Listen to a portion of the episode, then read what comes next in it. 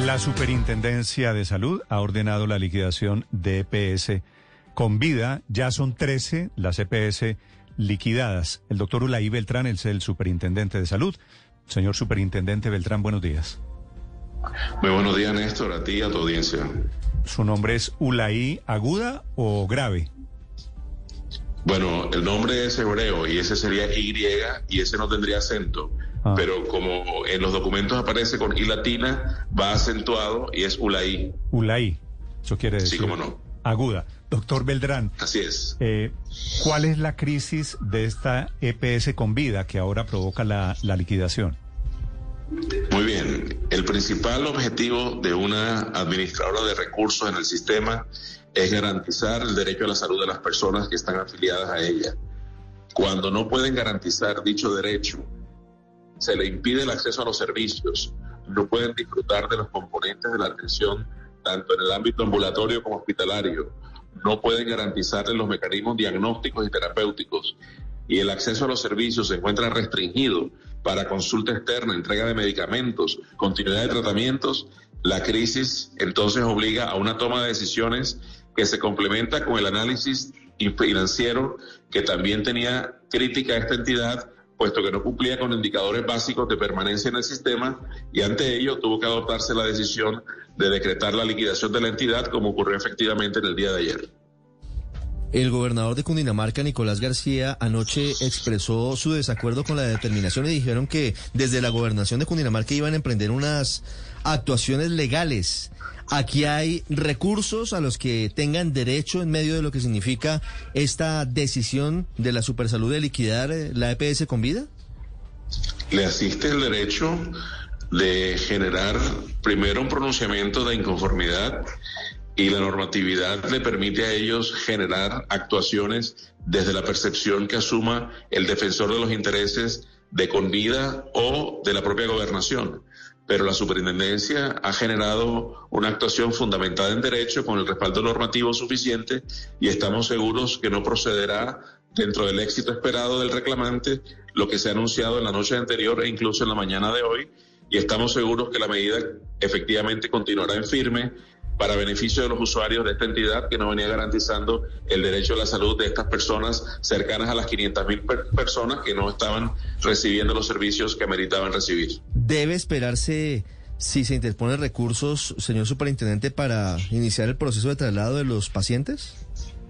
No se impide, se sigue el curso, porque lo que pretendemos precisamente es darle continuidad a la atención de ellos. Algunos venían con represa de varios meses de atención, con imposibilidad de acceder a servicios ordenados, prescritos por los médicos y algunos con interrupción de tratamientos que ameritaban la atención, entrega de medicamentos, realización de exámenes y no se había podido cumplir. Entonces, viene ahora un proceso acompañado con el Ministerio de Salud donde se determinan cuáles son las EPS receptoras de estos usuarios y se le comunicará a cada uno de ellos en los próximos días dónde finalmente estarán ubicados y tendrán 90 días para permanecer allí y una vez cumplido ese periodo se generará el uso de la libre elección para ver si están de acuerdo en permanecer ahí o migrar hacia la que ellas consideren la que ellos desean estar y así se producirá su ubicación definitiva. Sí, doctor Beltrán, pero ¿cuántos eh, afiliados que nos falta ese dato tiene con vida? Bueno, yo puedo simplificarte la información de esta manera. Total de afiliados al momento de aplicar la medida, 478.399 personas. De ellas pudiera segmentarlas en dos tipos de régimen. En el régimen contributivo, una población menor de 37.230 personas y la mayoría en el régimen subsidiado, 441.169 personas. Sí. ¿Y a qué EPS los van a trasladar? ¿Cómo es el proceso? El proceso implica ya en ejecución unas etapas de él. En el día de ayer nos reunimos con el Ministerio de Salud, que es el que tiene a cargo, de acuerdo con la normatividad, la definición de cuáles son las EPS receptoras y la distribución de los afiliados. En las próximas horas, el Ministerio de Salud estará recibiendo toda la información correspondiente para poder interactuar con las EPS receptoras, la distribución de esos afiliados para efecto de que se preparen adecuadamente, dado que muchos de estos usuarios traen con ellos quejas de no atención, tienen que preferenciarse en la atención en la inmediatez, tutelas que respaldan atenciones no reconocidas, tiene que preferenciarse estas atenciones, pero igualmente atenciones de pacientes crónicos que no venían garantizándose y que tienen que darse ahora que pasen a las EPS receptoras. Pero, doctor, doctor Beltrán, señor superintendente, esto que dice el gobernador de que Convida es la única EPS que llega a los 116 municipios de Cundinamarca, ¿es cierto? ¿Esta gente queda desprotegida? No queda desprotegida, Néstor, por dos razones.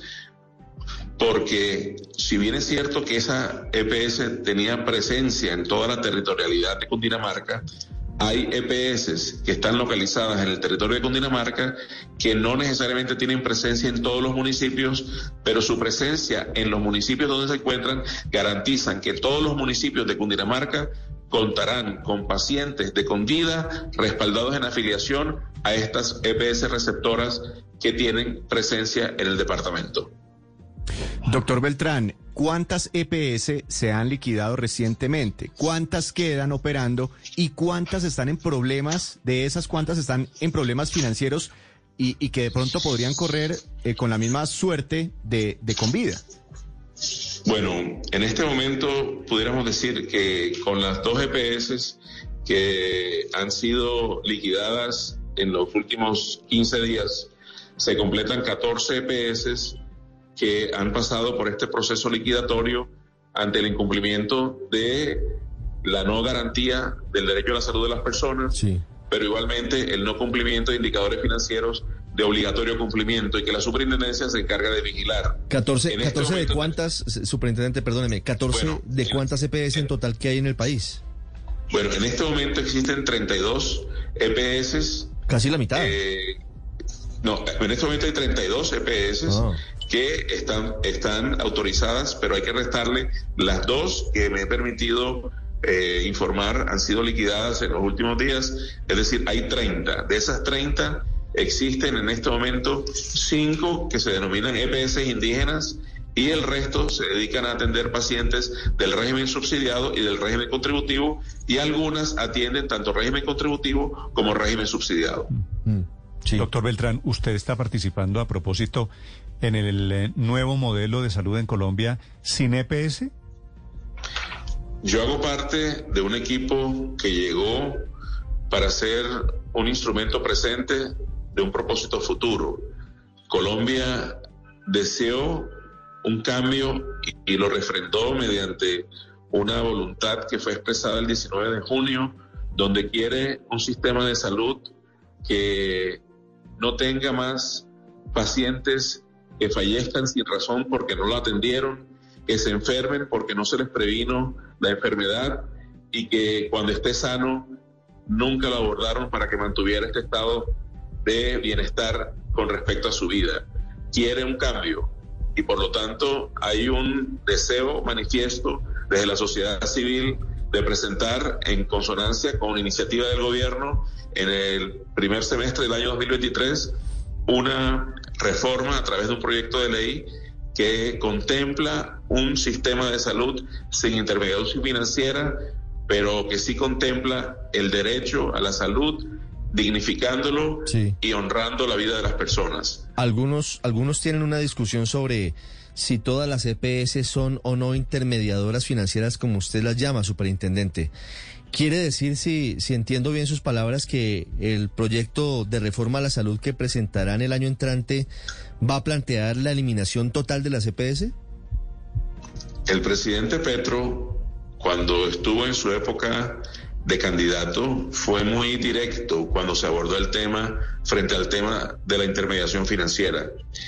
Y es un modelo de salud sin intermediación financiera.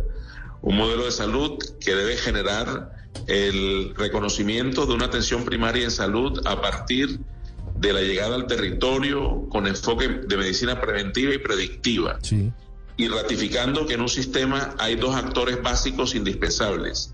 Por un lado, los prestadores, es decir, las clínicas, los hospitales y los profesionales de la salud. Y por otro lado, los pacientes. Lo demás, dentro de esa ecuación, se llama formas y modelos de pago.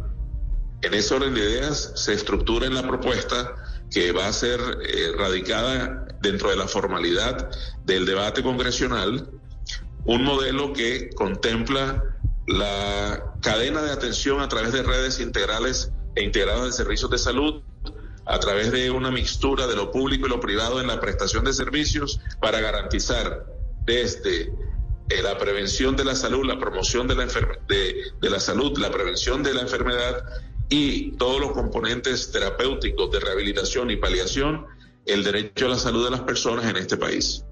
¿Cómo dijo doctor Beltrán que se van a llamar? ¿Redes integrales qué? E integradas de salud. ¿Redes integradas de salud?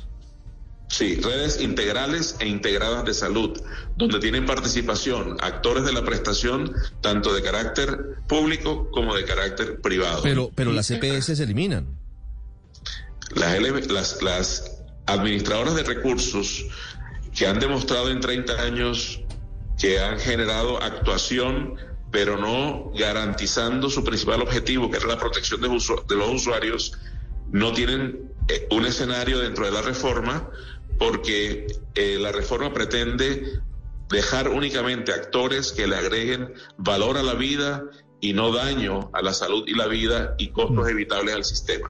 Sí, pero doctor Beltrán, yo hoy tengo un carné, dice el señor Morales, el señor Beltrán, eh, están afiliados a tal EPS. ¿Quién me va a atender? ¿Quién lo atiende a usted en caso de una enfermedad ahora? Muy bien, muy bien. Entonces esa es una buena pregunta porque hay que hacer pedagogía y celebro tu pregunta, Néstor, porque pretende ser ilustrativa para la ciudadanía que en este momento está en contacto con esta transmisión. Lo primero, hay que aclarar que las personas están afiliadas hoy, pero no tienen garantizado la protección. Es decir, no podemos seguir utilizando como sinónimo estar afiliado es tener segura la atención. Si no, no ocurriesen las 45 mil tutelas semestrales o las 90 mil anuales reclamando servicios de personas que están afiliadas. Si no, no ocurriesen todas las reclamaciones por peticiones, reclamos y solicitudes de no atención. Entonces, hoy una persona que está afiliada no necesariamente tiene garantizado el servicio. Ubiquémonos en el, en el proceso de la reforma. Una persona que estará afiliada al, al Estado permitirá al Estado, a través de la estructura de prestación de servicios, continuar la atención de estas personas dentro de la infraestructura de prestación de servicios de las redes integrales e integradas de atención en salud. Este es un mecanismo. ¿Las redes integradas e integrales de salud son los hospitales y las clínicas? Así es. Y entonces, entonces pero básicamente usted me está describiendo como si fuera más o menos mejorado una vieja resurrección del, del seguro social. No, no, no, no. Eh, la gente trata de asimilarlo por, porque no existe eh, la conceptualización de vida en, un, en una ambientación pedagógica rápida. Pretendo dar esa ilustración. Sí, señor. No es el seguro social, porque el seguro social se demostró que al final fue fallido su propósito y por lo tanto fue liquidado. Aquí lo que existe es, por un lado, primero la búsqueda de todo un proceso de garantizar el derecho a la salud a través de actores que precisamente cumplan con esa garantía del derecho. Las redes integrales e integradas de atención en salud van a tener al usuario como el eje medular del sistema y serán a través de ellos que se les brindará todo el componente de protección en la fase preventiva de la enfermedad y promocional de la salud, pero también, dado que integrará prestadores de servicios públicos y privados que tengan niveles de atención distintos de acuerdo con la complejidad y la severidad de la enfermedad a toda una serie de entidades que hoy existen, que hoy existen. doctor Beltrán, sáqueme, sáqueme de una duda. Hoy la gente, ¿por qué se queja? Esas tutelas que usted dice, con razón, no hay modelo de salud perfecto en el mundo. La gente se queja y pone tutelas porque no le dan tal tratamiento, porque no tiene acceso al médico. ¿Qué cambia? ¿Qué el nuevo modelo que ustedes están diseñando, cómo hace para, para garantizar las citas, el especialista, los medicamentos? Bueno, este es un modelo que implica una transición para claridad primero y evitar una desinformación que eventualmente pudiera surgir del desconocimiento de lo que pretende la propuesta. Hay una transición porque lógicamente el cambio tiene que ser progresivo para efectos de no precisamente afectar lo que estamos tratando de garantizar, que es el derecho a la salud. En ese orden de ideas, cuando se habla de una transición, tiene que haber todo un proceso conducente a que en unos tiempos debidamente estructurados dentro del proyecto de ley y que son precisamente los que aparecen al final de ese proyecto, se define en cuánto tiempo tienen que estar debidamente integrales, integradas y funcionando estas redes, de tal modo que se produzca una transición tranquila pero efectiva de un modelo que hoy resulta fallido frente al modelo que pretende ser el que reivindique la salud de las personas. doctor Beltrán, ¿ese modelo será únicamente público? ¿No habrá participación de los privados como hoy ocurre con las EPS, por ejemplo? Eh, la mixtura es absolutamente necesaria de lo público y lo privado en la prestación del servicio. ¿Por qué?